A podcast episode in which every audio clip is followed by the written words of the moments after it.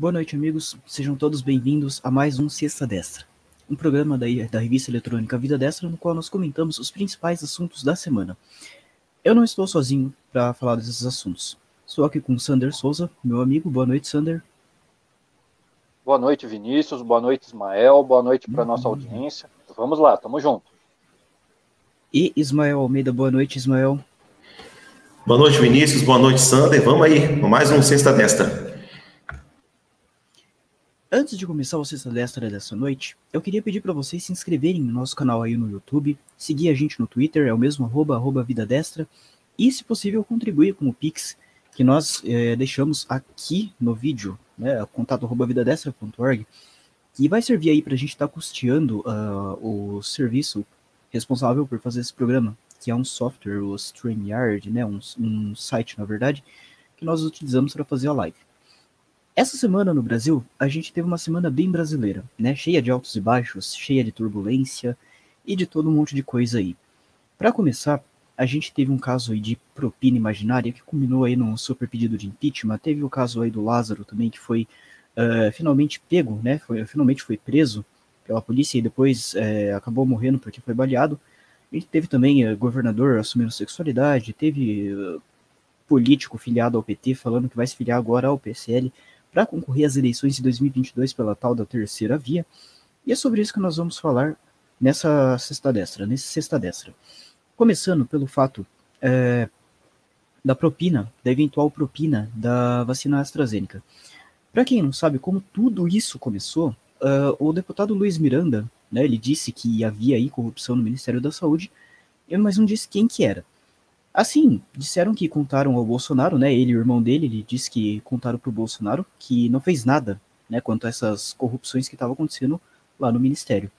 E, de fato, houve aí um encontro do presidente com os irmãos Miranda ali no dia 20 de março. Mas essa pauta a gente não sabe é, do que foi falado, porque em momento algum é, a gente tem provas né, de, de que, que foi dito ali, do que, que não foi dito. O Luiz Miranda e o irmão falam que foram avisar o Bolsonaro sobre as irregularidades no Ministério da Saúde, mas aí até então é a palavra deles contra a de qualquer um, né, contra a justiça por si só.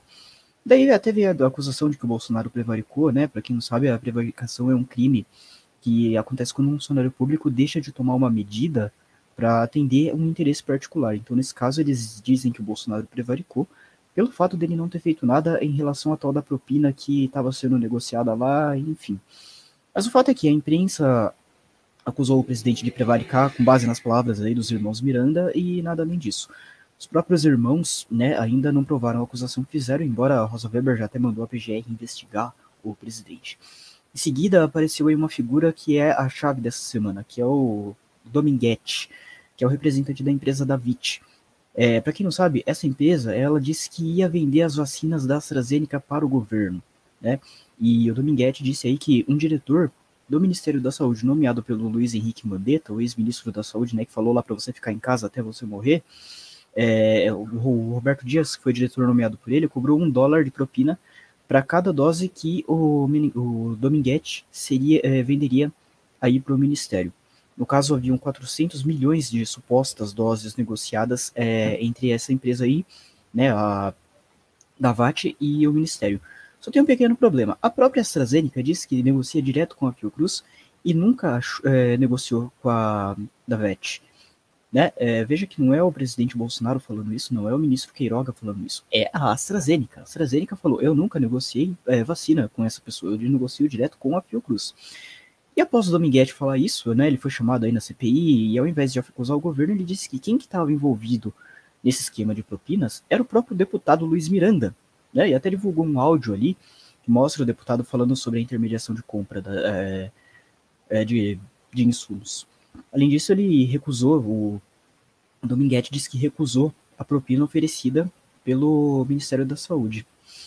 Mas enfim, o Luiz Miranda disse que estava que não estava negociando vacina, mas sim outros materiais como máscaras e luvas. No entanto, no mesmo áudio ele cita que esse fornecedor, né, era era para restaurantes também. Então a, gente pergunta, por que, que um restaurante compraria máscaras e luvas, uh, ainda mais com um deputado como o Luiz Miranda intermediando a compra? Estranho, não? Queria começar com você, Sander. O que, que você achou de todo esse problema, todo esse negócio, toda essa, essa história aí?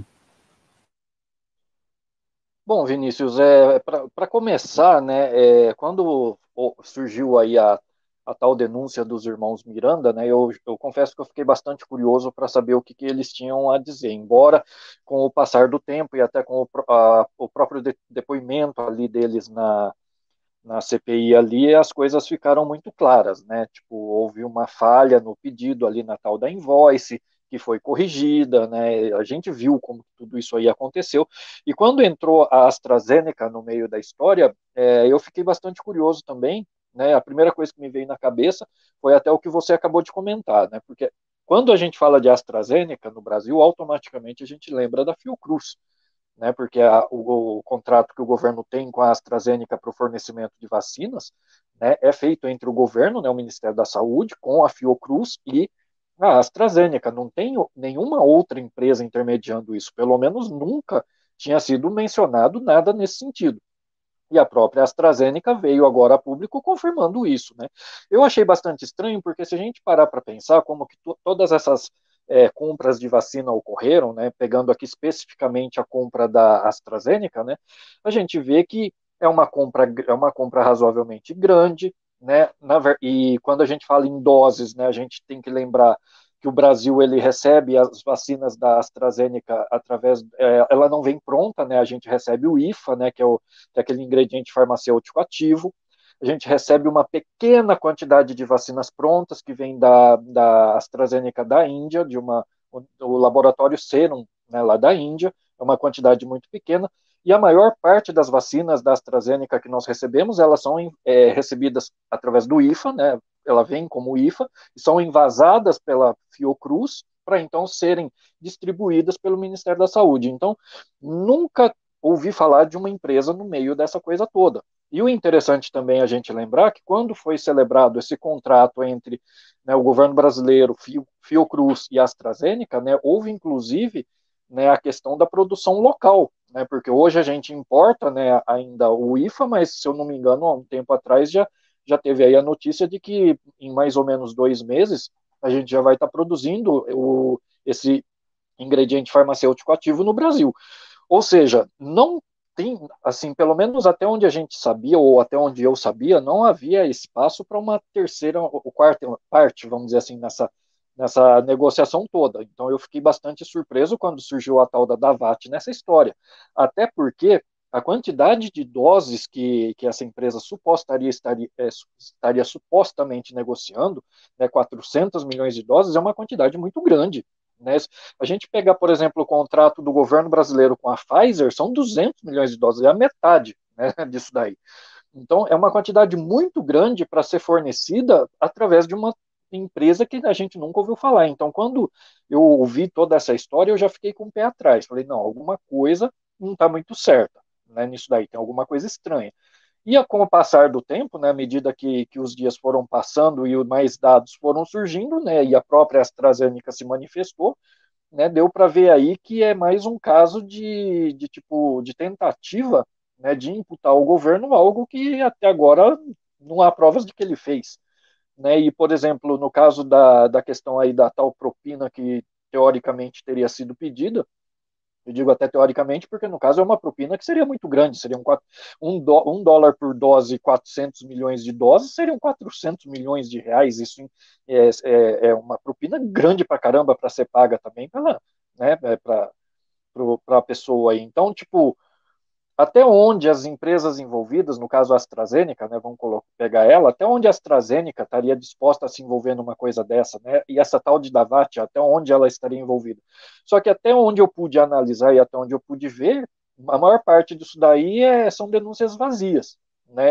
Eu acredito que hoje o que a gente deve investigar não é nem se houve realmente a, o tal, a tal propina ou o tal pedido de propina, mas eu acho que a investigação já tinha que ir mais no sentido de tentar saber por que, que essas pessoas estão fazendo essa acusação contra o governo, porque a impressão que dá é que tudo isso tá, é, é que me parece né, uma, uma acusação fabricada, não parece algo plausível. A própria Davat já veio a público para dizer que o tal Dominguete não é, é, funcionário dela e tampouco representa ela no Brasil. A AstraZeneca já falou que negocia direto com o governo brasileiro e não tem intermediários, então, tipo, fica a impressão que tentaram fabricar essa, essa narrativa para colar no governo uma culpa que aparentemente ele não tem.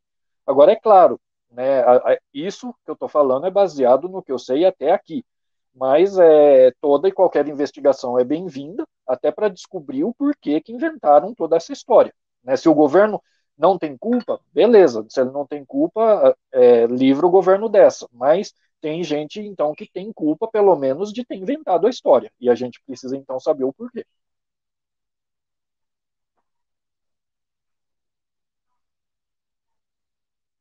Perfeito, Ceder. Você levantou um ponto interessante que é o seguinte, né? Se, se o governo não tiver culpa, alguém tem culpa na história justamente por ter é, inventado essa história toda aí. É, para quem não sabe, quando você inventa alguma coisa desse tipo, né, uma acusação desse tipo, é grave porque você comete o crime de denunciação caluniosa que dá até oito anos de cadeia. É, o que, que acontece? Qual que é? Por que, que não é legal cometer esse crime? O nosso judiciário ele já é lento. Então, se você fica é, praticando esses atos. Então, se você pratica esses atos e faz ela, a máquina judiciária trabalhar tanto, enquanto ela tem diversos processos, diversas acusações para é, cuidar, está é, praticamente é, desperdiçando o dinheiro do contribuinte, não é verdade? Que a gente já sabe que a gente trabalha aqui até pelo menos maio para pagar imposto, ou seja, a gente já sustenta um judiciário é, lento, ineficiente, e aí ainda vai, tem pessoas que querem se aproveitar do momento político, né? O, que tem aí a pandemia e tudo mais, para uh, eh, fazer esse tipo de coisa, para fazer esse tipo de encenação. E aí eu queria saber de vocês, Mel, o que, que você acha de tudo isso? Bom, boa noite, pessoal. Olha só, tudo, tudo nessa história aí dessa suposta propina aí cheira a armação. Tudo cheira a falcatrua, né? porque a gente recapitulando aqui o que, que originou isso, foi uma reportagem da, é, digamos assim, da insuspeita Folha de São Paulo, né? Que o Dominguete concedeu assim, do nada, até então ninguém sabia quem era essa pessoa, onde ele disse que teria recebido um pedido de propina de um servidor do Ministério da Saúde em um restaurante aqui em Brasília, né? Aliás, um parêntese aqui, é, ontem na CPI, como ficou meio complicado de comprovar esse encontro, inclusive, né, ficou até então só existe a palavra desse, desse cidadão contra a do servidor. Por enquanto é isso. E aí agora nós saiu uma notícia há pouco de que o restaurante onde teria havido esse encontro não tem as imagens, elas foram apagadas, porque elas são apagadas a cada 10 dias, elas não armazenam por mais tempo que isso. Então fica mais cada vez mais difícil provar que esse encontro de fato aconteceu. Não estou dizendo que não houve, mas uma prova interessante seria essas imagens do restaurante com esse encontro dessas pessoas que foi alegado. Mas essa imagem não, não tem, não existe, né? Então eles vão ter que procurar outros caminhos para poder comprovar esse encontro. Mas suponhando que esse encontro realmente tenha havido, nós temos que também ver as incoerências que surgem a partir daí. Porque é, a propina segundo ele, foi feita pelo servidor, né? É, mas dentro de um contexto em que teria havido uma negociação já iniciada dentro do ministério. E aí que a coisa começa a ficar mais difícil de ser explicada. A história parece que não bate muito, porque ele começa a citar outras pessoas, uma ida que ele foi ao ministério, a própria é, condição dessa, desse cidadão é, Dominguete como representante né, de, de, de, de uma empresa que estaria com essas doses para vender. Vejam, 400 milhões de doses, sendo que o Brasil, como o Sander lembrou bem, é, o contrato com a, com, com AstraZeneca e via Fiocruz foi de 200 milhões de doses no ano passado ainda. Então não fazia muito sentido agora o Brasil comprar de um atravessador 400 milhões de doses dessa forma.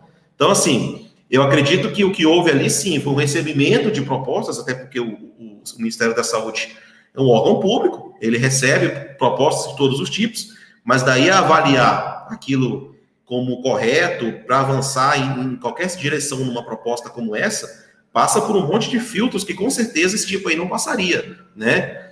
Então, assim, pelo que foi explicado pelo, pelo Dominguete na CPI ontem, é, na verdade, não é que a AstraZeneca estaria comprando, é, revendendo vacinas diretamente da AstraZeneca, não.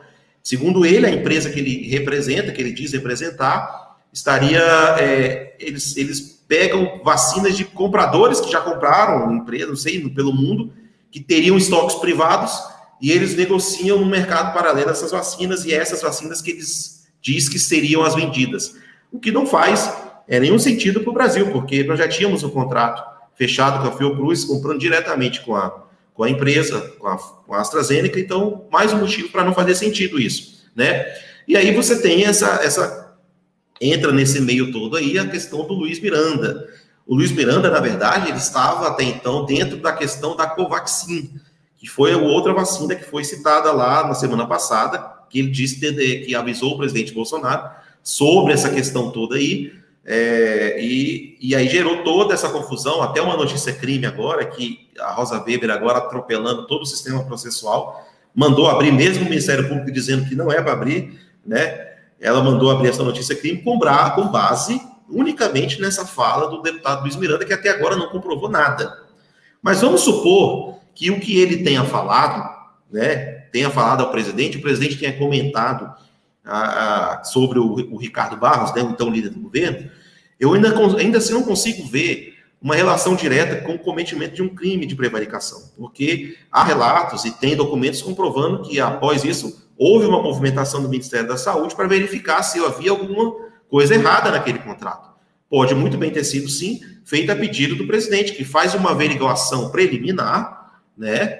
É o que eu faria. Faz uma averiguação preliminar junto ao seu ministro da Saúde, em havendo alguma irregularidade ou uma aparente irregularidade, você faz um, um ato de ofício acionando o Ministério, a Polícia Federal, seja lá quem for, o Ministério Público, para aí sim instaurar uma investigação formal. Mas não chegou a esse ponto porque foi visto que não há e não houve nenhuma irregularidade nesse ponto. Resta aí apenas a reação é, política. Se, se, é que de fato o presidente falou algum comentário sobre o Ricardo Barros, eu acho que isso pode ter alguma consequência do ponto de vista política, não jurídica, muito menos criminal, né? Aí é a questão de um ajuste aí político entre o Ricardo Barros e ele, que eu acredito que, que deve ser superado, porque esse tipo de coisa dita em privado, é, o Ricardo Barros é um político experimentado, sabe muito bem que nem todo mundo fala coisas boas a respeito dele por aí, né? Então, é o pragmatismo impera. Eu acredito que, do ponto de vista político, é, o deputado Ricardo Barros não, não vai perder um negócio desse para o deputado Luiz Miranda, que, obviamente, claramente, parece querer capitalizar politicamente em cima desse fato. E ele entrou de gaiato nessa história da AstraZeneca, porque quando o, o, o Dominguete mostra o áudio é, do deputado Luiz Miranda, é, dando a entender que era alguma coisa com relação a vacinas, e ele aparece do nada, parece que sai do chão ali na CPI, e cochichando no ouvido do relator, do presidente da comissão, ficou muito estranho aquilo, né?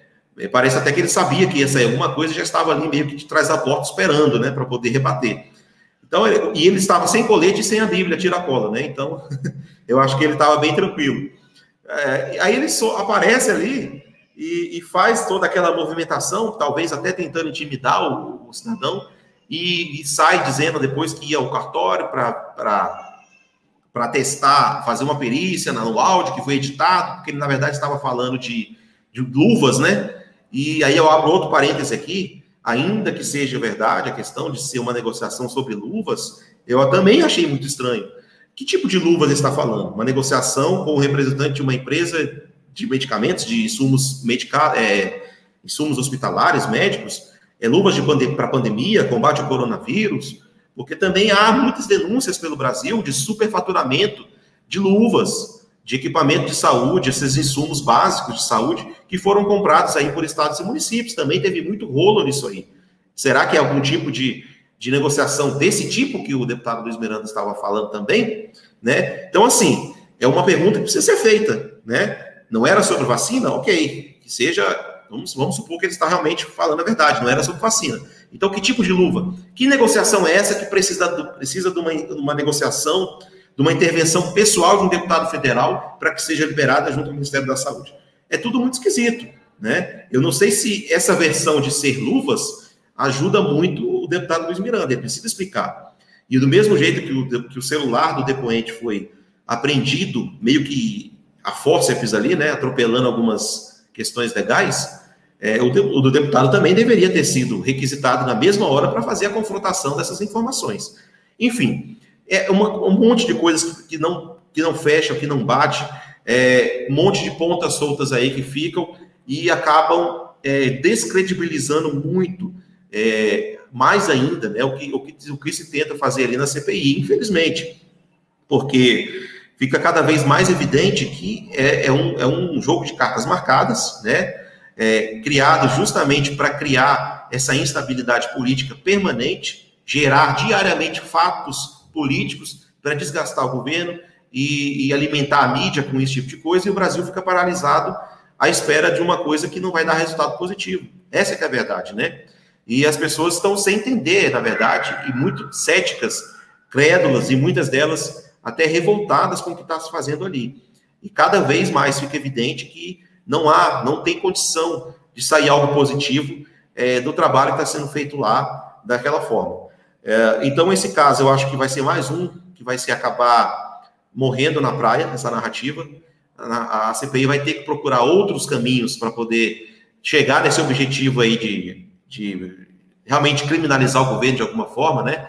Aí você começa a enxergar os interesses reais, políticos, eleitoreiros mesmo, de muitos que estão ali.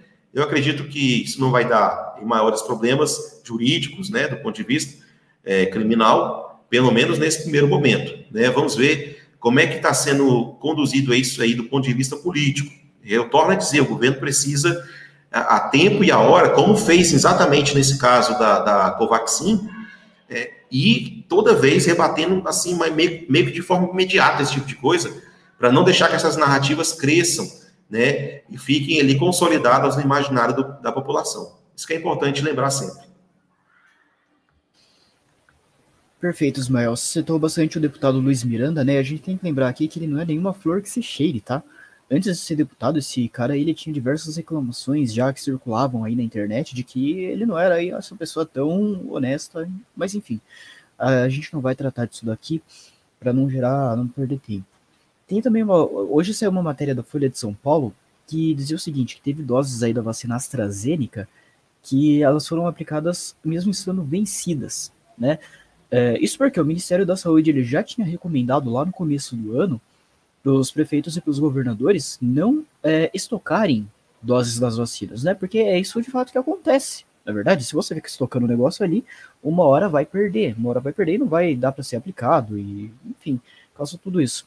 Eu apenas mencionei essa matéria da Folha porque ela começou falando o, o, que na, na cidade do Ricardo Barros, né, que é líder do governo Bolsonaro, nessas palavras, é, teve muito caso desse tipo, né? Então aí você vê a tal da imprensa nem um pouco suspeita, como o Sander falou, que a gente é obrigado a aturar e ver aí a formação da ver ela formando a opinião de muita gente uh, inocente.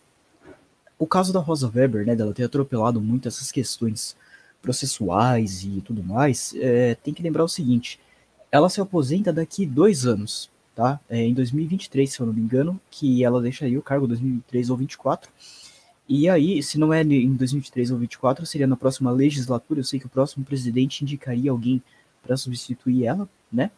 Então aí, é, às vezes até dá a impressão que ela tá bancando um pouco, tentando imitar um pouco o Celso de Mello, né? Que tava lá prestes a se aposentar e fez toda aquela palhaçada, né? Com, a, com o vídeo lá do Sérgio Moro, com aquela história da, da tal da intervenção da Polícia Federal, que até hoje não ficou provada de fato, mas é que eles usam para falar que existe aí é, crime do, do presidente nesse sentido, mesmo o Valeixo falando que não houve interferência da Polícia Federal, e depois o Sérgio Moro meio que se embananando no, no depoimento, falando que não acusou aí o presidente de ter cometido nenhum crime. Né? E também tem um detalhe que o celular do Dominguete, ele foi apreendido pela Polícia Legislativa, tá bom? Ele não foi apreendido pela Polícia Federal, que é quem deveria fazer isso para fazer uma perícia, é, no mínimo, imparcial. É verdade, porque a polícia legislativa, ela serve ao legislativo, tá? Ela não é uma polícia é, judiciária, como a polícia federal é, que cumpre ali ordens do, do judiciário que está ali para fazer esse tipo de coisa, para fazer perícia, para chegar aí numa conclusão. a polícia legislativa, ela, Ismael, é, não me deixa mentir, ela está aí para proteger o legislativo. É isso, Ismael? Exatamente, exatamente, Vinícius. A polícia legislativa ela tem um campo de atuação especificamente dentro é, do, do, prédio do Congresso, né? O Senado tem a polícia do Senado e da Câmara tem os seus da Câmara, mas o, o, campo de atuação deles é exclusivamente ali dentro, né? Na proteção dos senadores, do público que está ali, do patrimônio. Mas realmente achei estranho também que fosse a Polícia Legislativa acionada naquele momento para fazer um tipo de diligência dessa, dessa natureza, né? Até as prisões, na verdade, as, as raras vezes em que aconteciam durante as CPIs, a Polícia Legislativa realmente faz aquela primeira contenção, leva a pessoa e depois a Polícia Federal faz o devido encaminhamento. Mas a apreensão de celular, até pelo ineditismo do fato, realmente acho que deveria ter um cuidado maior e é passível de nulidade, tão, não só por ter sido pela Polícia Legislativa, mas também que devia ter sido precedido de algum tipo de votação ou uma ordem judicial até mesmo, né? Algumas coisas aí que precisam ser revistas. É, então, porque isso acaba tornando a, a diligência suspeita, na verdade, quem garante ali que a, a Polícia Legislativa não tem alguma coisa com o Randolph, com o Renan, com o Omar, que são raposas velhas da política, então ali faz tempo, né? Não são uh, deputados e senadores de primeira viagem, como aquela turma lá da Câmara, que vai estar inclusa aí na nossa próxima pauta, que é o seguinte. Toda essa confusão aí de propina imaginária da AstraZeneca, né, que envolveu aí pessoas que a gente nem conhecia, como o Dominguete, acabou gerando um tal de super pedido de impeachment, né, assinado aí por PT, PSOL, Kim Kataguiri, Joyce Hasselman, pelo ex-autor pornô Alexandre Frota, que assume em um vídeo que estuprou uma mulher, né, uma mulher de religião de matriz africana, uma mãe de santo, e não foi punido, obviamente, tanto que está lá no parlamento. Mas enfim, é, esse super pedido, que de super não tem nada, ele inclui diversos uh, pontos que nem deveriam ser crime de responsabilidade, como por exemplo fato de que o Bolsonaro deu aí declarações contra a ditadura chinesa já e contra alguns outros governos no mundo. E eu queria saber de você, Sandro, o seguinte: tá na hora de pedir aí o impeachment do presidente da República, ou o super impeachment, como eles dizem, assinado aí por, lembrando, Kim Kataguiri, Joyce Hasselman, né, gente que está sentando aí na mesa da esquerda, Bom, Vinícius, antes de entrar nessa, antes de entrar nessa questão, queria só é, fazer um, um, pequeno comentário sobre essa a, apreensão do celular ali do, do Dominguete, né, na, na CPI. É, eu, isso é visão minha, né? Eu, eu também concordo com, com o que o Ismael disse, né? Que precisa ser analisado direito o que aconteceu, né? Porque foi uma situação inédita. Porque eu acho o seguinte, tipo, você não pode é, confiscar o celular de uma pessoa sem um, eu isso visão minha, tá? Deixo bem claro que é uma visão minha. Todo mundo sabe que eu não sou da área do direito, então pode ser que eu esteja errado. Então, tipo assim, eu acho que não se pode é, é, confiscar o telefone celular de uma pessoa sem um mandado judicial, porque a, a partir do momento que você confisca um celular, você está tendo acesso a todas as ligações e a toda a, a, a conversa por mensagens dessa pessoa, ou seja, é uma forma de quebrar o sigilo telefônico e telemático dessa pessoa.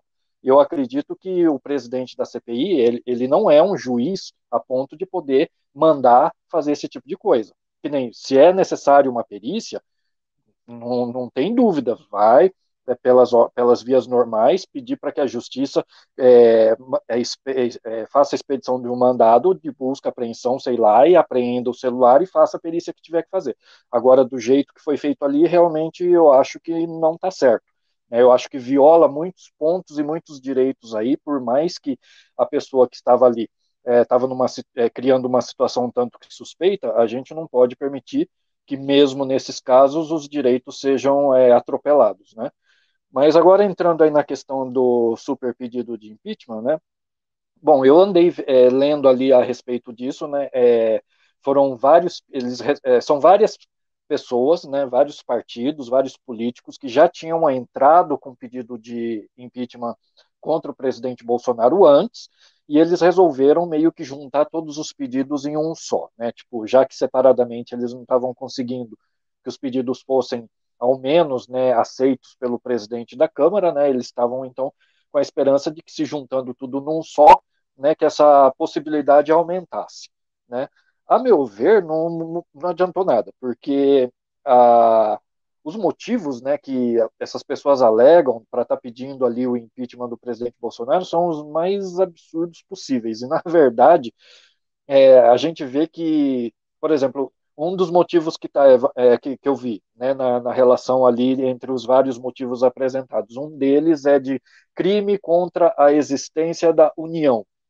Eu não vi o presidente Bolsonaro nenhuma vez é, é, cometer esse tipo de crime, porque, a princípio, um crime contra a existência da União seria a pessoa tá, é, tá é, não apenas em palavras, mas através de atitudes, né, é, trabalhando para que o, o, Estado brasileiro, como, como é hoje, para que isso, ele fosse desmontado, fosse é, feita uma, uma mudança drástica na forma como o Estado está tá, é, formado hoje, como a estrutura de Estado está formada no Brasil.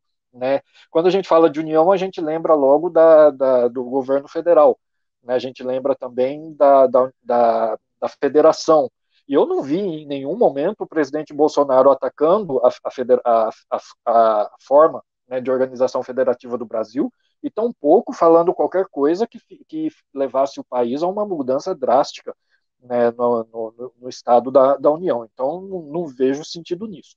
Tem ali também acusações de que o presidente Bolsonaro estaria interferindo no livre exercício do poder legislativo e do poder judiciário. Olha, francamente, isso para mim é uma piada né? Porque na, na, verdade o que acontece é justamente o oposto.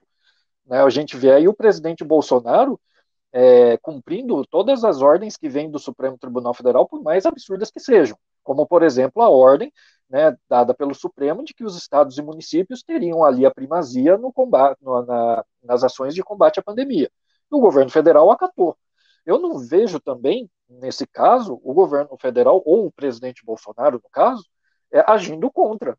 Eu não, é, muito pelo contrário, a gente vê o legislativo sabotando, por exemplo, o executivo. Né? A gente viu aí uma gestão de dois anos do, do Rodrigo Maia à frente da Câmara Federal, onde ele claramente sabotou várias é, das iniciativas do governo. Ele deixou várias medidas provisórias caducar, ele é, deixou ali paradas é, vários projetos de lei de interesse do governo.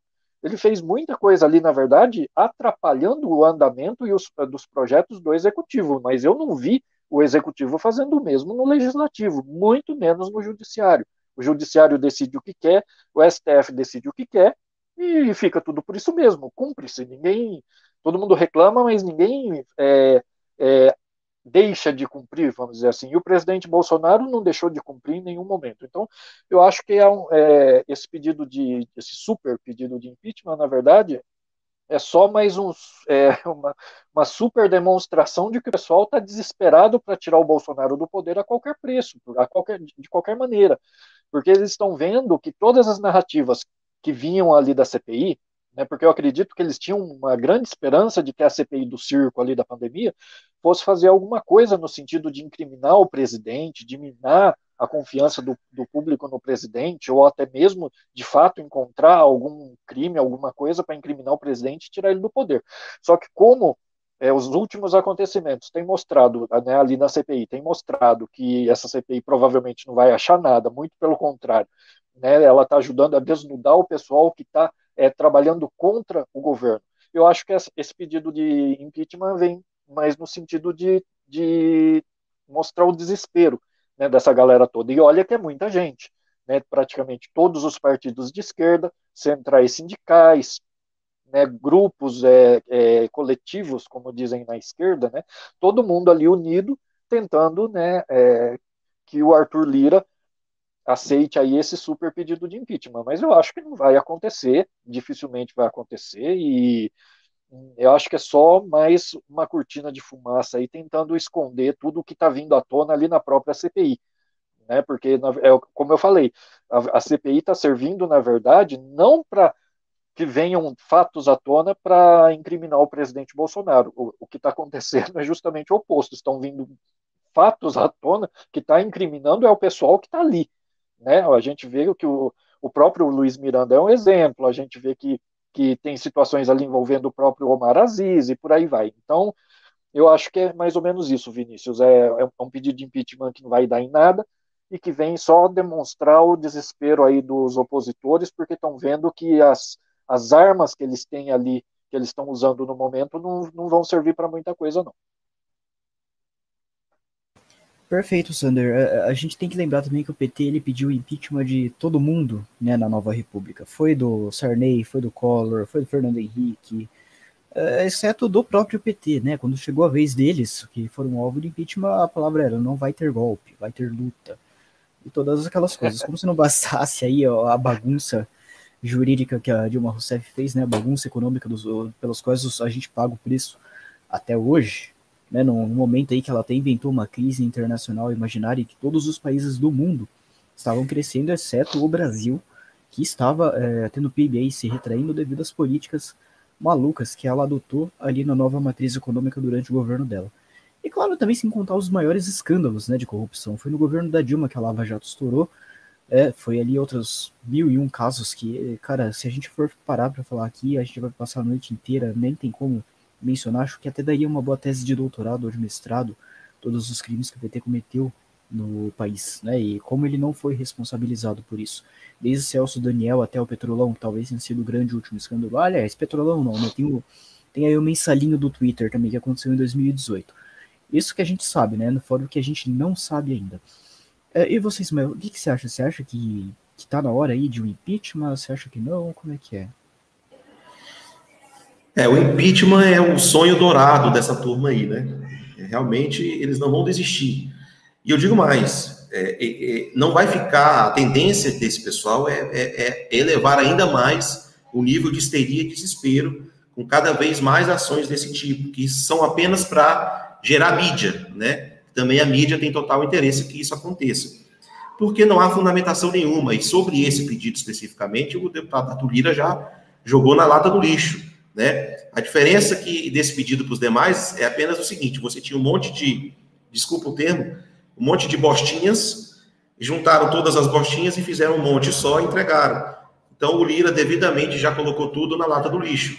Né? É isso que aconteceu. Porque ali são 23 crimes de responsabilidade que eles listaram lá como sendo cometidos pelo presidente. E coisas assim, de totalmente malucas, né? Que se dependesse da cabeça desse povo, não tinha presidente nenhum que sentasse nessa cadeira. Então, é, você vê que é uma utopia, uma loucura. Esse pessoal realmente está surtando, né? Tem artistas aí que estão sonhando com o Bolsonaro à noite porque não conseguem dormir.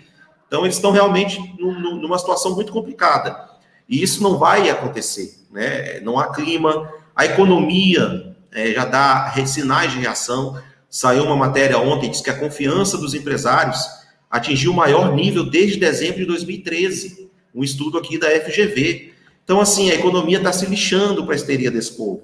E isso é ponto para o governo, né, que, que aí está enfrentando, mesmo contra tudo e contra todos. E a vida real, gente, o povo na rua, eles não, não estão assim, não estão mais assim, totalmente ou tão facilmente manipuláveis por essas narrativas que a dia após dia eles tentam pregar. O que eles estão vendo, na verdade, é o seguinte: a economia está melhorando, o emprego está tá sendo gerado emprego mesmo durante a pandemia, né? O cidadão está conseguindo trabalhar, né? É, é, é, as vacinas estão chegando, né? Apesar disso, né? E, e, aliás, uma outra pesquisa que saiu na semana passada, e não foi instituto pequeno, não, segundo eles aí, diz que mais de 50% dos brasileiros atribuem a chegada das vacinas ao Brasil ao governo federal. Então a narrativa acabou. Então as vacinas são do governo, a economia está melhorando, só restou para esse pessoal aí a, a, a lata do lixo da história, o desespero, porque sabe que nas urnas, né, não fraudáveis, né, espera-se, eles não têm votos. Esse pessoal não pode sair na rua. Como que eles querem pedir o um impeachment do presidente eleito com 57 milhões de votos? Eles não podem sair à rua. Tenta botar alguém desse na rua.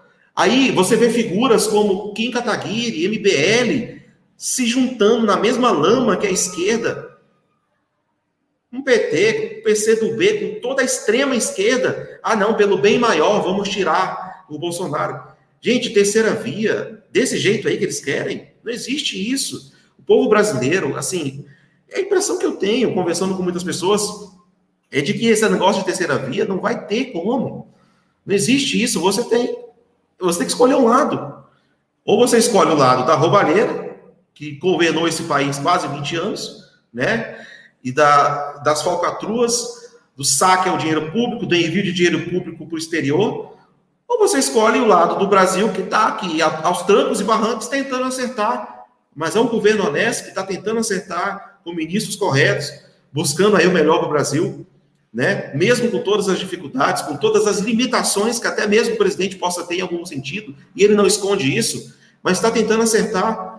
E eles querem uma perfeição de um presidente que está aí apenas dois anos e pouco. Então, assim, é uma, uma falta de senso de proporção tão imensa que vai acabar, se a gente não, não, não, não abrir o olho, vai acabar devolvendo o poder exatamente para esse povo aí. Não se trata não se trata de, de Bolsonaro, ah, não, Bolsonaro, que não sei o que, não. Se trata daquilo que nós conseguimos livrar o país. É a ideia que nós defendemos de país, né? O conservadorismo, os valores familiares, o respeito ao dinheiro público, o liberalismo econômico, por que não? Né? E essas coisas hoje estão representadas pelo presidente Bolsonaro, mas amanhã podem ser por outra pessoa, talvez mais polida, mais educada, como eles querem, né? Mas isso é apenas desculpa para revelar o que eles realmente são esse pessoal tem a alma na esquerda. Eles são de esquerda. A terceira via, pelo menos a que se apresenta até hoje, elas são ou tiveram origem na esquerda.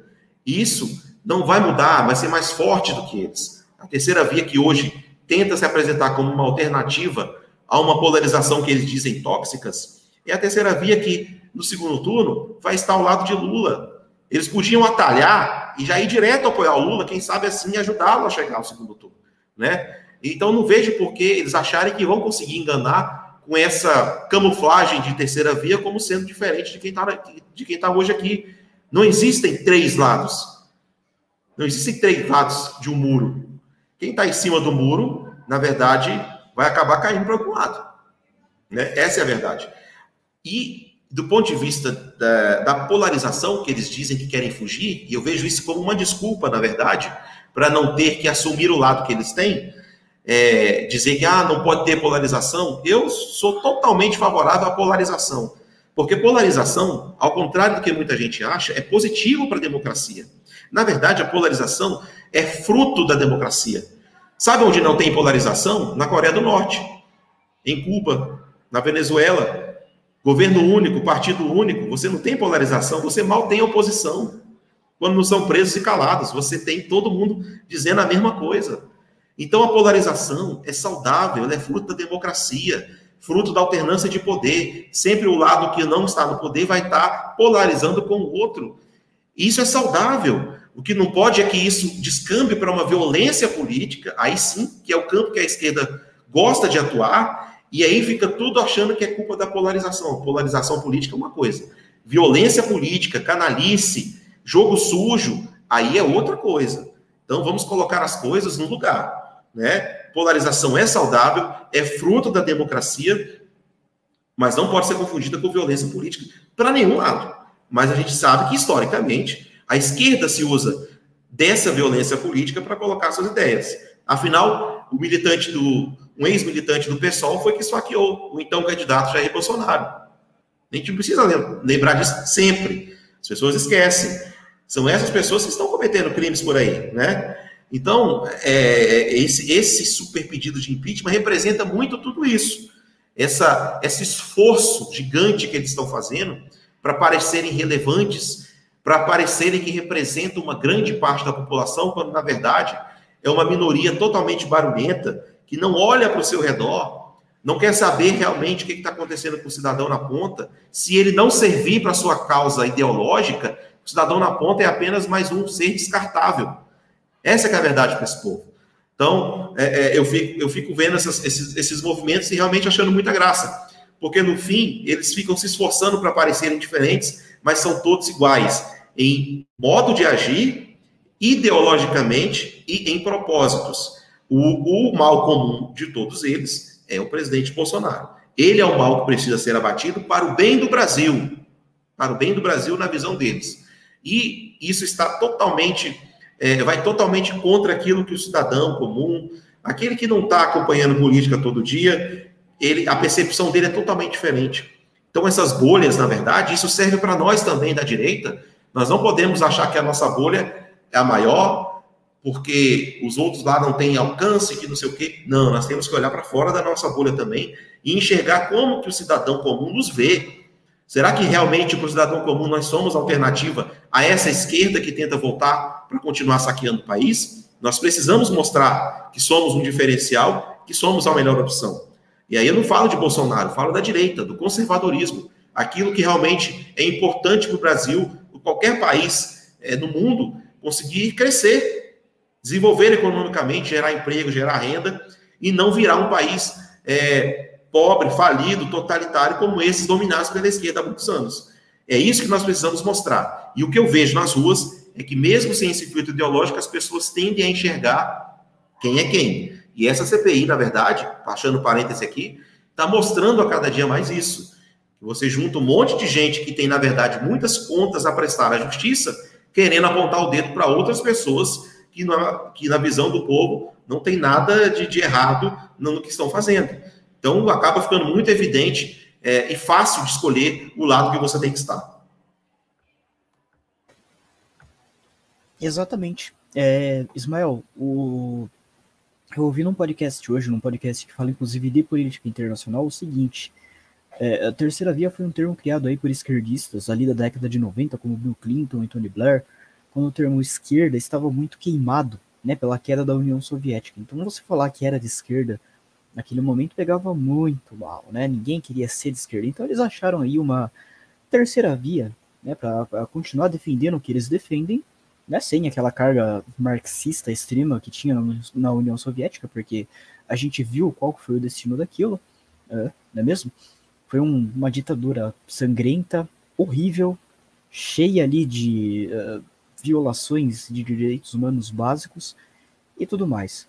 Uh, ser de esquerda ali em 2018 também era motivo de vergonha, na verdade. Ninguém queria ali ser muito associado à esquerda, depois, ainda mais depois de tudo que o PT tinha feito no Brasil. Né? A gente ficou sabendo dos escândalos do Petrolão ali no, depois do governo Dilma, depois que ela saiu. A gente viu a prisão do Lula, que já está solto graças aos amigos dele do Supremo Tribunal Federal. E, enfim, a gente vê hoje quem que manda no país, né? Certa vez o Alexandre de Moraes disse que o julgamento lá do Lula no STF demorou muito porque o judiciário é uma pirâmide. Se o judiciário é uma pirâmide, a gente sabe que o Lula é o faraó de fato. Mas voltando aqui ao nosso assunto, eu queria é, trazer o seguinte tema agora a gente viu que em 2018 teve uma grande renovação política, na é verdade. Boa parte do Congresso foi renovada, a presidência da República foi renovada, né? O Bolsonaro chegou ao poder aí com candidatos que tinham muito dinheiro, muito tempo de fundo de, de propaganda, muito fundo partidário, etc. No fim, nada disso significou nada. Porque o Alckmin e Meirelles, por exemplo, tinham muito, muito desses recursos e amargaram uma derrota escrachante. Mas enfim, o fato é que o MBL ele foi uma das estrelas né, da eleição ali de 2018. O Kim Kataguiri se elegendo deputado federal aqui em São Paulo e o Arthur do Mamãe do Arthur Duval do Mamãe Falei, acho que é isso o nome. Ele foi eleito aqui um dos deputados é, estaduais mais votados de São Paulo. No entanto, a gente viu que o MBL está sentando na mesa com a esquerda, e não foi só nessa aí do impeachment. Ele já sentou na mesa da esquerda é, para votar contra a liberdade de expressão, instituindo aí o crime de denunciação caluniosa eleitoral, ou seja, na época da eleição você não vai poder falar mal de político né? Se você posta uma notícia falsa sem querer, você vai ser processado por esse crime, que dá até oito anos de prisão. Ele votou também contra a privatização da Eletrobras, e aí teve esse negócio aí do impeachment também. Então, eu queria saber de você, Sander, uh, o MBL foi, foi uma das estrelas da eleição de 2018. A gente pode esperar o mesmo feito na eleição de 2022? A gente pode esperar aí ter Kim Kataguiri e Arthur Duval e talvez até outros uh, filiados do MBL sendo eleitos com uma margem ampla de votos? Ou a gente não pode esperar isso? Bom, Vinícius, eu acho difícil que eles consigam é, ter o mesmo desempenho que tiveram em 2018. Né? Eu queria só abrir um parêntese rápido aqui. Né? Eu achei engraçado quando você falou sobre ah, o judiciário ser uma pirâmide, o Lula ser o faraó, né? e eu fiquei pensando que nós já sabemos quem são as múmias. Né? Mas vamos fechar o parênteses aqui. Agora, voltando à questão aí do MBL, eu, eu sinceramente acho difícil que eles é, consigam é, ter o mesmo desempenho que tiveram em 2018. O contexto é totalmente diferente, né? O que a gente terá aí em 2022, o contexto eleitoral vai ser diferente.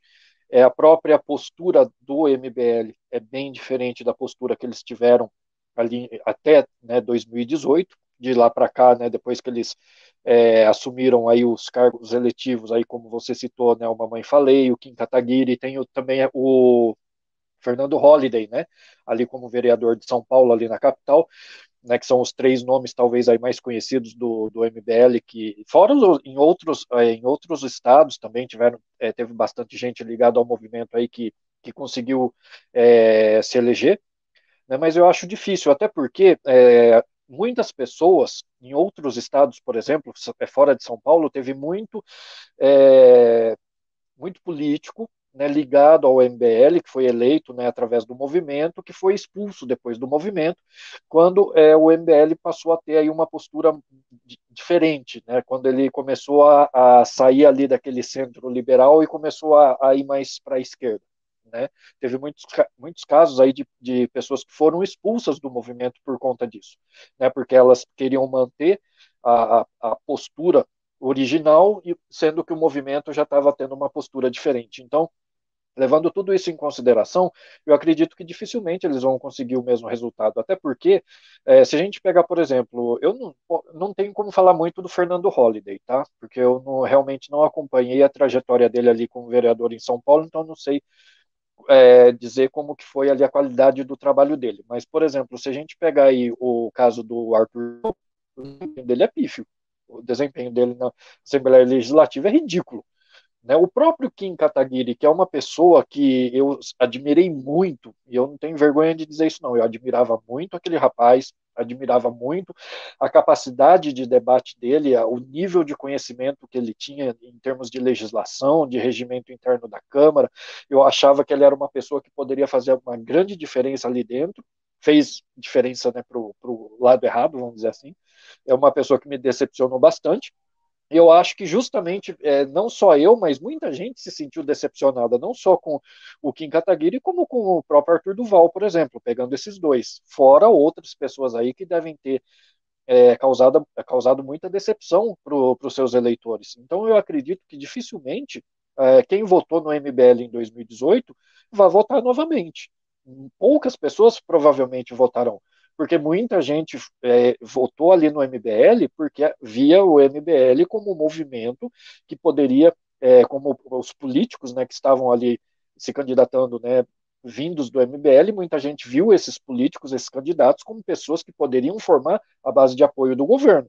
E a gente vê que, a, que a partir do momento que eles foram eleitos, não foi isso que aconteceu. Né? O MBL ele caiu na categoria dos traidores, na verdade, ali, né? Junto ali com a Joyce Hasselman, o, Alexandre Frota e outros.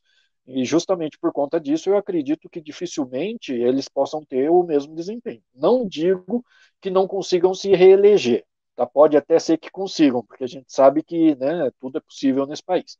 Mas, mesmo que uma pessoa como Kim Kataguiri consiga se reeleger, não vai ser da mesma forma que ele se reelegeu, é, que, se, que ele se elegeu em 2018. Então, é, não vai ser o mesmo desempenho. Com certeza o MBL é, passou pelo seu auge, né, ele teve o seu ápice, mas eu posso dizer aqui que ele está em, em, queda livre e o ano que vem eu acho que a gente vai ver isso comprovado nas urnas. Realmente, né, você tem a frota, se elegeu, é, quem sabe, quem também não consiga também. É, e vocês, o que você acha? Você acha que a gente pode esperar aí um bom desempenho do MBL na próxima eleição ou que a gente vai ver é, eles amargarem aí, ou, não uma derrota necessariamente, mas aí uma, uma vitória mais modesta, porque lembrando, o Kim Kataguiri ele obteve aí quase 500 mil votos, né, aqui em São Paulo, não me lembro do, do número exato, não lembro se foi ele ou o Arthur que obteve esse valor, mas sei que foi um, uma votação bem expressiva, é uma votação aí que não é qualquer deputado que tem, não é qualquer Alexandre Frota da vida que consegue o que eles conseguiram ali em 2018. É porque ali naquela época ainda tinha aquela figura, né, de ah, eles foram os responsáveis pelo impeachment da Dilma. É, eu, eu, eu discordo que, uh, disso porque eu acho que quem foi o responsável direto foi a Janaína Pascoal, que foi a única pessoa que apresentou um pedido decente, né? E o povo que foi para as ruas se manifestar, porque no Brasil a gente está vendo aí que não passa pedido de impeachment sem pressão do povo. Isso não é de hoje, né? O próprio pedido do Collor foi assim, só passou porque tava o povo lá na rua vestindo preto, né? Quando, quando o Collor pediu para vestir verde e amarelo, uma confusão. Hoje o Collor é senador. Mas eu queria saber de você, você acha aí que a gente pode esperar essa votação expressiva de novo ou não? Olha, assim como o Sander, eu, eu, eu, eu não acho, eu não posso, não dá para afirmar que eles não serão eleitos novamente. mas eu acredito que eles terão sim uma perda grande, vão ter dificuldades é, de repetir votações expressivas. O Kim Kataguiri teve é, 465.310 votos em 2018. É uma votação muito expressiva, ainda mais no estado como São Paulo, né? É, mas vamos lembrar o contexto também daquilo, né?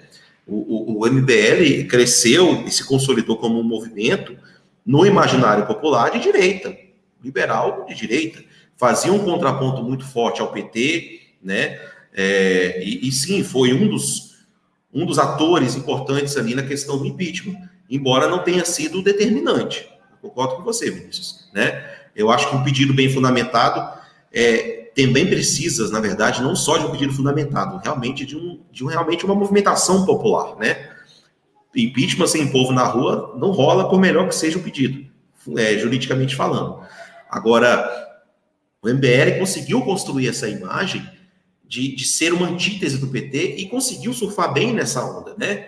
Ele não assumiu ali uma, uma coisa muito ostensiva pró-Alckmin em 2018, embora já houvesse algumas declarações do Kim durante a campanha de que o Alckmin seria o melhor candidato tudo mais, nunca quis assim declarar um apoio abertamente ao Bolsonaro, não ser no segundo turno, onde até foi para casa dele tirar foto, abraçar e tudo mais, né?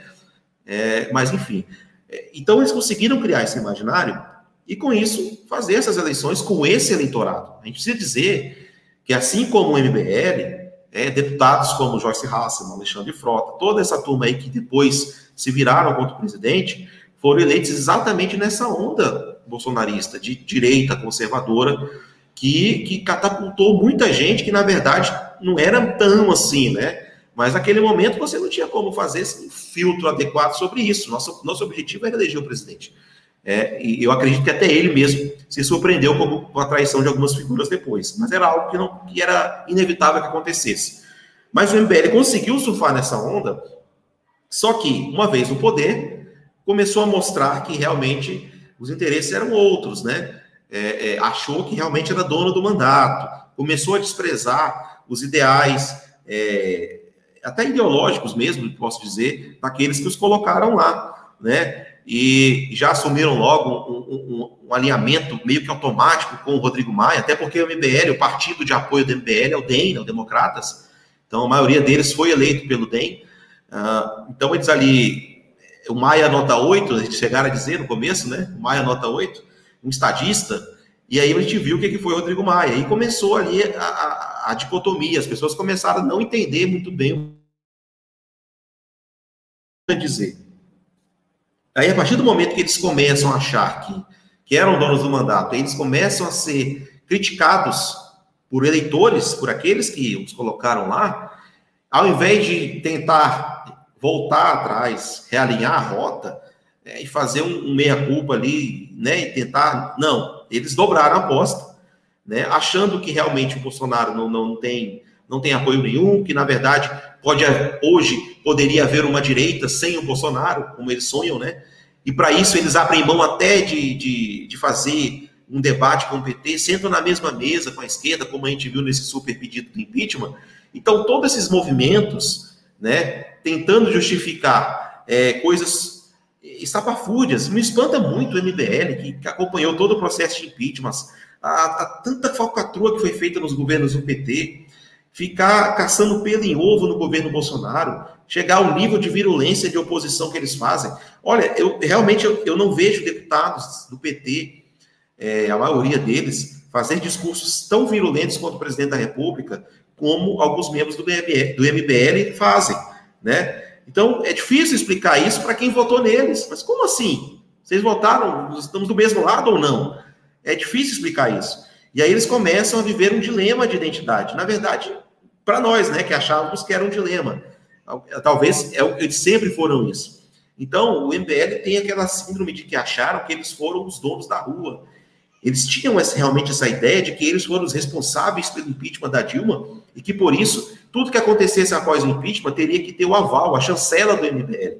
E isso não aconteceu. O que se viu é que o povo tem autonomia, vai para a rua a hora que quer, sem precisar de chamamento de MBL, coisa nenhuma, de forma totalmente autônoma, como nós vimos esse ano passado e agora, de, de, de vários episódios, onde as ruas solotaram de apoiadores do presidente, da direita, sem qualquer participação do MDL. Na verdade, nos primeiros movimentos onde eles tentaram aparecer, eles foram enxotados e talvez isso colocou eles numa situação complicada. Então, assim, você vê que não tem como eles conseguirem repetir votações e podem até mesmo não ser eleitos, porque aonde eles vão procurar votos? Essa é a questão que pergunta. Porque na esquerda, eles são detestados. Na esquerda não há, eles veem ele como traíras, né, fascistas, neoliberais, né, e tudo mais. Isso não mudou. Então eles não têm votos na esquerda, por mais que eles se aproximem dos caciques de esquerda. Essa que é a verdade. A militância não aceita isso. E, ao mesmo tempo, ao se aproximarem dos caciques de esquerda, eles perdem aquele apoio que eles teriam no centro, é, centro-direita e à direita. Então, realmente, eles estão sozinhos. Eles vão ficar a pé, né? A não ser que eles consigam aí fazer uma, um cavalinho de pau de 360 graus aí e voltar para para onde eles estavam inicialmente, tentar realmente voltar e enganar dizendo que, que não era, olha, não é bem assim e tal. Mas eu acho muito difícil, eles estão num caminho complicado, não, não creio que eles terão muito sucesso na próxima eleição, exatamente porque o capital político que eles construíram junto com a direita, né, é preciso lembrar que o liberalismo só existe onde há um conservadorismo. Não existe liberalismo econômico em regime de esquerda totalitário. Não existe. Então, os liberais acham que podem sobreviver sem nós conservadores, aqueles chatos, né? As tias do Zap, aquele pessoal carola que vai na igreja, esse pessoal que fica enchendo o saco aí, cobrando é, posições deles, eles acham que podem sobreviver sem o conservadorismo. Então, eles vão dar com os burros na água, porque é essa força de maioria conservadora que existe no Brasil, que dá sustentação a essas pautas, eles não têm mais, né? Basta ver e aí eu vou trazer o exemplo aqui do Nordeste, onde a gente vê aí o crescimento do presidente Bolsonaro, e eu tenho dito que nós vamos nos surpreender com o Nordeste, né? E aí vamos ampliar a nossa visão aqui. O, o, o eu, eu acho que ainda haverá uma maioria de esquerda lá no Nordeste nas eleições, mas vai ser, vai, eles, vão, eles vão sofrer realmente uma perda grande de eleitorado. Porque o, o, trabalho que o governo federal tem feito para o Nordeste, principalmente nesse ponto de, de entrega de obras que mudam a vida das pessoas lá na ponta, a gente aqui, nos grandes centros urbanos, nós não temos noção do impacto que isso causa nas pessoas lá, sabe? É, e, e, você vê as pessoas que há anos após anos votavam nas mesmas pessoas que tinham promessas de terminar determinadas obras que iam levar água, trazer independência para aquela região tudo mais, e não acontecia. Quando chega alguém que começa a entregar e pronto, acabou. Não, não vou entregar daqui quatro anos, não, vou entregar agora. Então, isso que fica no imaginário, e isso tem um impacto eleitoral muito grande. Esse é o desespero que eles estão enxergando. E o eleitor nordestino, e aí é, é, um recorte que eu faço aqui, acho que eu já falei, isso é uma live aqui, ele é, por essência, principalmente aquele é, humilde, Aquele matuto lá do interior, ele é conservador. Ideologicamente, ele não está à esquerda. Ele foi levado a votar na esquerda porque era o partido, o candidato que naquele momento supria a sua necessidade mais básica, que era o quê? Se alimentar. Bolsa Família. Essa pessoa votava na esquerda porque, de, querendo ou não, aquele o alimento, a renda, aquela renda mínima chegava lá para ele. Ninguém está tirando o mérito disso. Só que em questão de valores, e é isso que está sendo mostrado agora, eles conseguem se enxergar no presidente Bolsonaro que cultiva os mesmos valores conservadores que ele tem. O matuto nordestino ele é conservador, ele não é de esquerda. Então, todas essas variáveis você começa a colocar na balança e você vai ver que vai haver uma diferença. A gente pode pegar a votação aí do Bolsonaro em 2018, ele ganhou, eu acho que em todas as capitais do Nordeste, mesmo estando numa câmara de hospital. As que ele conseguiu visitar, vocês lembram das grandes movimentações que eram feitas em aeroportos, nas visitas que o presidente, nas poucas que ele conseguiu fazer antes da facada. Então você imagine e calcule isso exponencialmente durante o governo, onde obras estão sendo entregues, onde os valores do presidente estão sendo mostrados, e ele faz questão de ir pessoalmente conversar com as pessoas e tudo mais. A esquerda não tem noção do impacto que isso tem. Aliás, eu acho até que eles têm, e por isso eles estão atacando com tanta virulência para ver se conseguem derrubar o governo, antes das eleições. Ou tentar uma fraude mesmo, que talvez é, é o que eles possam é, ter como última alternativa aí. A conferir. Exatamente. Sabe, Ismael, o, a matéria mais, uma das matérias, aliás, mais lidas é, nessa semana no site do Conexão Política, né, numa mídia aí independente, foi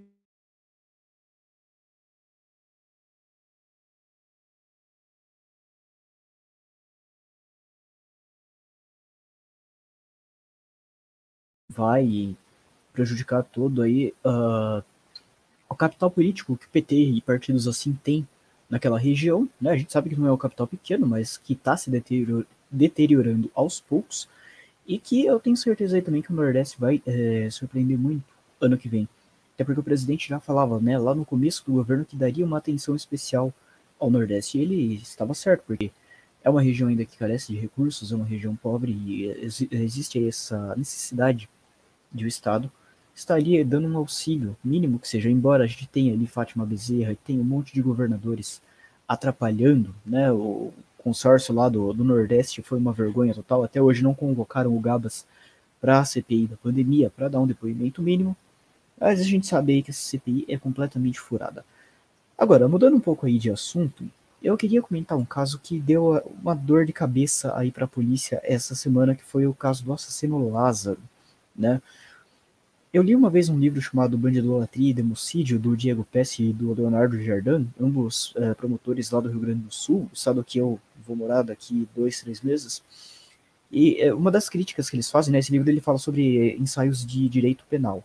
Né, e uma das críticas que eles fazem é que os governadores, né, principalmente governadores aí do PSDB, eles não investem na polícia. Tá? Então aqui nas delegacias de São Paulo, por exemplo, tem muito, uh, muito policial fazendo função ali de técnico administrativo, sabe, de agente administrativo, função meramente burocrática, né, que a gente sabe que acaba impactando o trabalho da polícia, que deveria ser o de investigar, pelo menos aí da polícia civil. Prova disso se traduz no fato de que hoje o Brasil tem muitos homicídios, mais de 50 mil, e mais de 90% desses homicídios não são sequer esclarecidos, né? Seja porque não tem agentes da polícia, seja porque os que têm é, estão aí fazendo essas atividades burocráticas, entre outras mil e uma razões. Queria saber de você, vou começar agora com vocês, Mel, o seguinte. É, por que, que a polícia demorou tanto aí para estar tá capturando o Lázaro? Olha, realmente é uma pergunta que acho que o Brasil inteiro se faz, né? Por que tanta demora, né? E você viu que foi uma mega operação que durou 20 dias, é, 270 policiais, né? É, especializados, inclusive, né? É, eu acho que a demora pela captura dele, na verdade, se deu pelo, por um fator básico. O Lázaro, pelo até onde a gente pôde se informar, ele era uma pessoa que tinha muita habilidade no mato, né? Viver no mato. Parece que ele era mateiro, tinha muita experiência é, nessa atividade e conhecia muito bem a região que ele estava, né? Isso, acho que isso é, é, foi um dos fatores que dificultou muito aí a sua captura logo nos primeiros dias.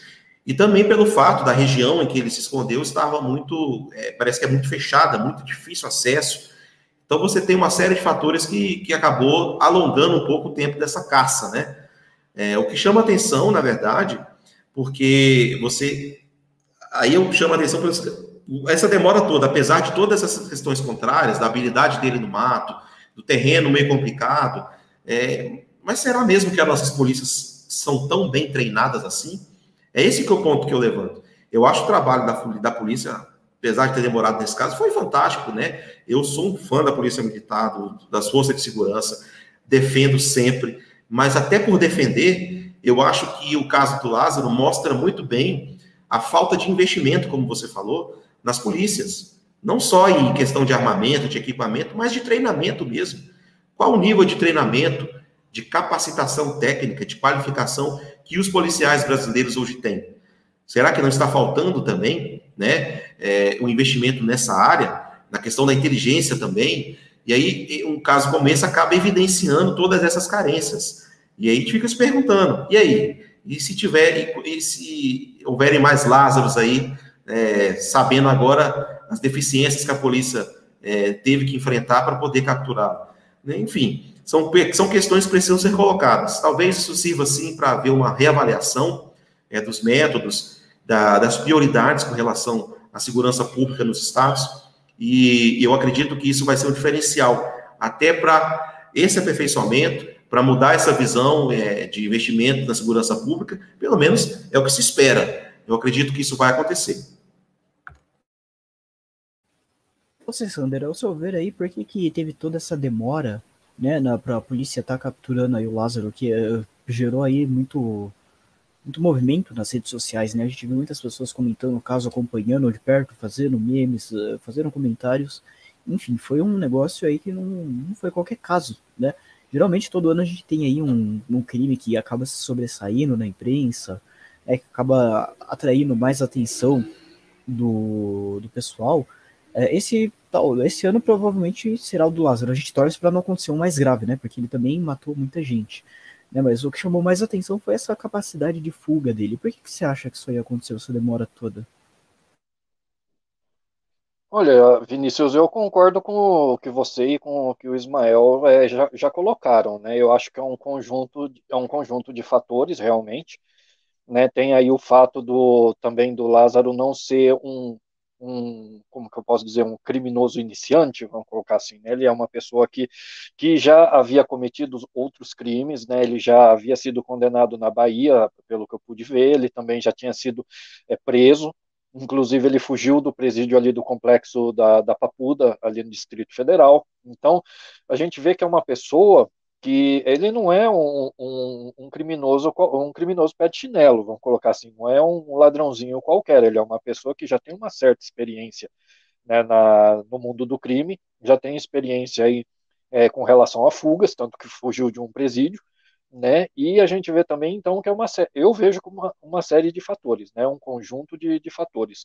Tem aí a, a própria experiência do, do Lázaro, tem a questão do terreno onde ele estava, que ele conhecia muito bem. Realmente, o, o, que o Ismael colocou, que ele era um mateiro, eu também é, vi é, várias pessoas comentando a respeito disso, né, que ele realmente era uma pessoa que tinha muita experiência é, nesse tipo de, de local, né, de, ele vivia nesse tipo de local. Né, a gente vê também que há uma questão a questão aí da, do preparo das, das polícias, né, do invest, da falta de investimento e até da questão de equipamentos, né, porque eu vi até um pessoal comentando logo no comecinho ali que é, no comecinho da, da, das buscas, né, o pessoal falando por que, que não usam um helicóptero com câmera, aquela câmera infravermelha que detecta o calor e não sei o que lá.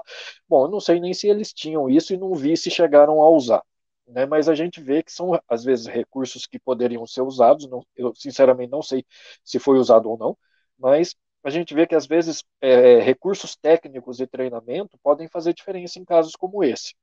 Isso sem falar no seguinte também, né? É, a gente viu aí o caso, o que o caso dele ganhou bastante destaque, mas a gente sabe que, que a violência no Brasil ela é infelizmente muito grande e podem ter casos similares aí no interior do Brasil que a gente nem fica sabendo, né? Tem, tem isso também, né? Que de repente acontecem é, latrocínios, assassinatos, estupros aí no interior do Brasil e a gente nem, nem fica sabendo aqui nos grandes centros, né? Então eu acredito que foi uma série de fatores, Vinícius, né?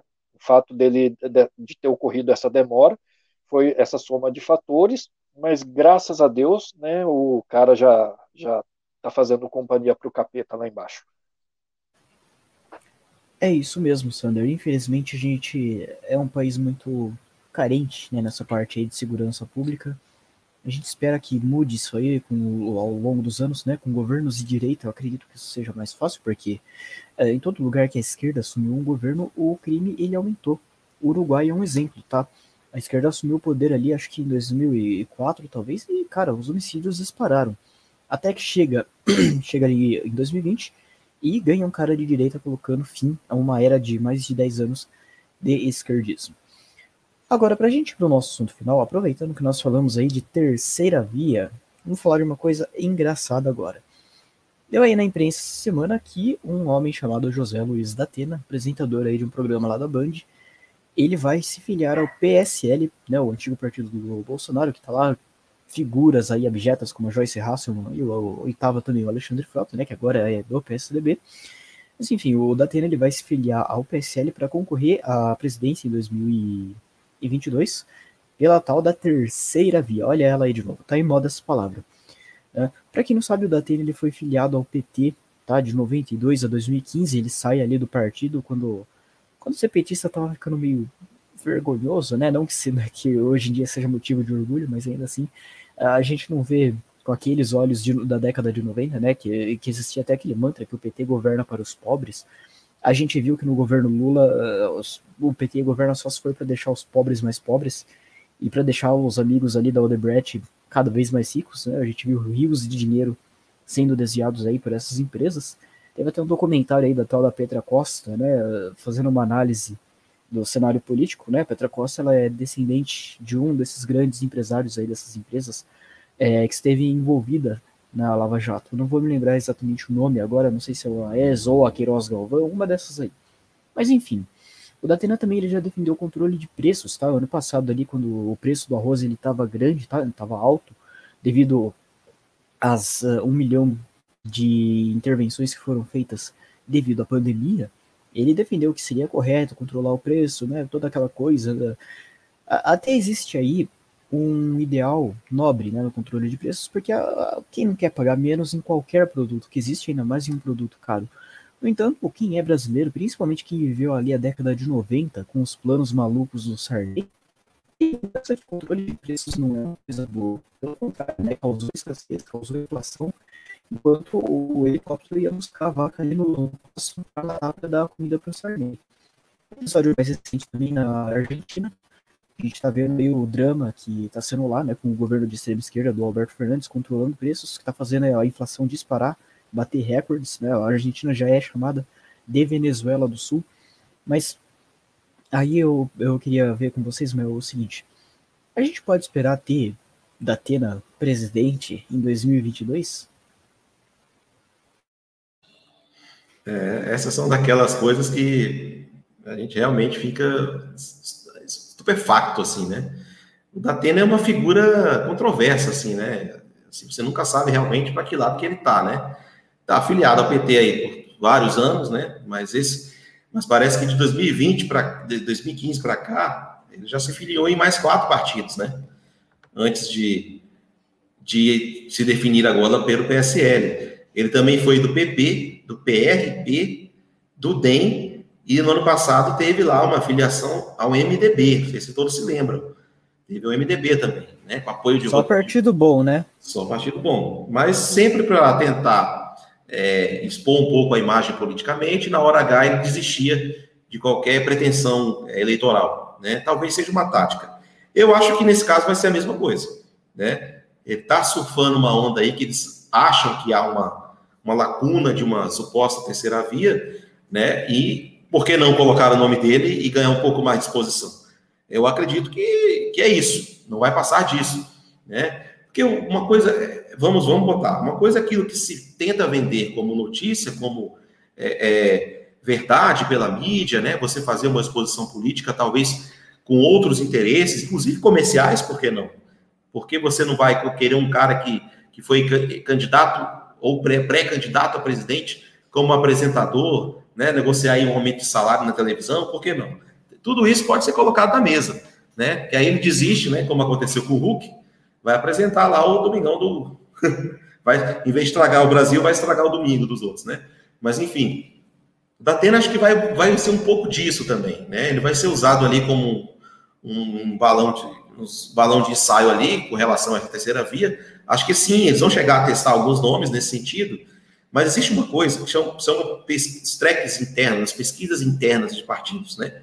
Uma coisa é aquela pesquisa que é contratada, que eles divulgam na internet, né? Alguma entidade empresarial faz aqueles levantamentos e tudo mais, que a gente vê publicado. Outra são essas pesquisas que os próprios partidos fazem para consumo interno. Né? Essas a gente não sabe, a gente não tem acesso. E essas é que são as verdadeiras pesquisas, né? Essas é que levam os partidos a determinar, a tomar algumas decisões ou recuar. É, e, e, quando eles verem que realmente não há viabilidade, é, vocês vão ver que a coisa vai começar a funilar. Daqui uns dias, e aí de novo, voltando para essa coisa da terceira via, apoiar o Lula. Daqui uns dias vocês vão ver que não vai restar alternativa a eles, a não ser confluir para esse projeto, essa frente ampla que vai ter o, o Lula à frente dela, né? Então, eles ainda estão tentando manter esse distanciamento, pelo menos externamente, Mas você vê que as conversas entre eles e a esquerda e o Lula e tudo mais acontecem constantemente. Então, o Datena entra nessa, nesse contexto todo aí para servir de testes aí, de nomes e tudo mais, justamente para poder dar a certeza de que eles vão ter que, que confluir aí com Lula para tentar derrotar o Bolsonaro. Porque pelo distanciamento, pela forma como é, agiram com o governo e tudo mais, é, eles realmente vão ser rechaçados por aqueles que apoiam o Bolsonaro, né? Um ou outro candidato individualmente é, vai ser aceito, né? Vai ser reeleito nessa onda do Bolsonaro 2022, independente do partido. Mas quando você vê essas agremiações políticas é, essas legendas que vão se unir em torno de adversários, você vai ver que é, é vai se repetir um pouco aquilo que aconteceu em 2018, né? Você tinha grandes alianças partidárias para um lado e o Bolsonaro sozinho. A diferença é que talvez dependendo do partido que ele entrar, ele vai ter um pouco mais de tempo de TV, mas fora isso não vai mudar nada, né? O que ele vai mostrar é o que ele já fez, governo, né? Antes ele só tinha a história mesmo dele parlamentar e tudo mais, as bandeiras mas agora ele tem alguma coisa a mais para agregar, e isso vai fazer a diferença, né? E, e mas o resto, tudo contrário a ele. Mídia, é, partidos, a, a, a, justiça, né? Então, você vai ter todo esse contexto aí de todos contra o Bolsonaro. Vai ser mais ou menos isso em 2022. E o Datena vai acabar entrando nesse contexto aí de servir para demonstrar que, na verdade, eles vão ter que fazer é, essa, essa acomodação política para que todos realmente possam estar no mesmo barco junto é, contra o Bolsonaro. Eu vejo isso. A Atena vai, ser, vai servir apenas como balão de saio para eles chegarem a essa conclusão que lá no fundo eles já sabem o que vai acontecer. Exatamente, até porque, como você já mencionou, né, uh, existem aí indicadores bem positivos do governo Bolsonaro, como a confiança dos empresários que tem aumentando, que está aumentando, uh, o reconhecimento da população que quem trouxe a vacina foi ele, né? Apesar de que a gente teve a Coronavac com o João uma vacina que está sendo meio controversa, né? O seu uso está sendo meio controverso ali no Chile, por exemplo, decretou lockdown, é, mesmo tendo vacinado boa parte da população com a Coronavac em Santiago, coisas aí que a gente tem que tudo levar em consideração no final das contas. E entre Lula e Bolsonaro, acredito que até os empresários irão preferir o Bolsonaro, porque embora o Lula ele tenha feito um governo meio ortodoxo, né, na, quando ele foi presidente, ele deixou ali uma herança que a gente não gosta, não é verdade? Uma herança aí maldita chamada Dilma Rousseff, a mulher sapiens. E a gente, todo mundo viu o desastre total que foi o governo da Dilma Rousseff, né? Então, uh, entre PT e Bolsonaro, ainda acho que o Bolsonaro vai vencer. Mas você, Sander, diga aí para mim, uh, vai ter Datena 2022 ou ele não vai nem chegar a se candidatar como faz todo ano, vai ficar só falando, falando, falando, e vai estragar aí o dia de quem assiste a Band? Olha, Vinícius, eu vou ser bem sincero para você. É, como eu, eu, morei no exterior muito tempo, eu nem sabia direito quem era esse cara até algum tempo atrás, né? Eu estava fora, eu não acompanhava a programação brasileira. Eu fui a conhecer da Atena mesmo tem que desde setembro do ano passado que eu estou no Brasil, aí que eu fui ver direito quem que era esse cara. Agora, falando da, da, da possível candidatura dele, eu acho o seguinte, que Pode até ser que ele saia candidato, mas pode ser que ele não saia como candidato a presidente. Pode ser que ele escolha um outro cargo, porque, pelo menos a meu ver, a, a disputa presidencial ela já está muito, como que eu posso dizer, qual seria a palavra correta? Eu não vou dizer definida, né? Acho que essa palavra não seria a palavra exata, mas eu acho que não há muito espaço para uma pessoa como ele entrar na disputa para a presidência. Mas uma pessoa com a popularidade que ele tem poderia, de repente, estar tá, é, concorrendo a um outro cargo, como deputado federal ou senador, por exemplo. Eu acredito, inclusive, que ele não deve descartar essa possibilidade. Agora, é, eu não sei se ele vai querer, de fato, entrar para esse mundo da política, porque é, eu acredito que ele deve ter percebido, né, como talvez até o Hulk tenha percebido, né, que popularidade não é tudo né? Pode ajudar você em muita coisa, pode ajudar até você ser eleito, mas só que isso não vai garantir que você vá ser bem sucedido na hora que você estiver lá no poder. A gente vê muita gente aí que foi eleita é, porque tinha bastante popularidade, por exemplo, pegando aí um exemplo conhecido. A Joyce Hasselman, por exemplo, era uma pessoa bastante conhecida. Ela, ela foi jornalista ali da Veja, apresentadora de TV, trabalhou na Jovem Pan. Então, tipo assim, ela tinha uma imagem pública relativamente bem consolidada. E aí colou com o Bolsonaro e foi que foi uma beleza. Né? A gente viu onde foi parar. Mas no, eh, no caso do Datena, eu acredito que ele deve ter percebido que só eh, popularidade não quer dizer muita coisa, não. Pode até ajudar ele a ser eleito, só que se ele não tiver uma boa plataforma, ele não tiver é, uma boa até uma boa assessoria para ele poder trabalhar quando estiver lá dentro, no meio daquele bando de tubarão lá em Brasília, por exemplo, não, não vai para frente. Ele vai, pode virar outro cajuru da vida. Esse é meu medo, na verdade, que ele consiga se eleger e vire algo parecido com outro cajuru da vida. Então, é, mesmo que, que ele decida né, por uma outra candidatura, também não há garantias que ele seja eleito. Agora, sinceramente, na minha opinião, eu gostaria que ele permanecesse ali como apresentador de TV, porque pelo menos, é, como apresentador, o estrago que ele faz é menor.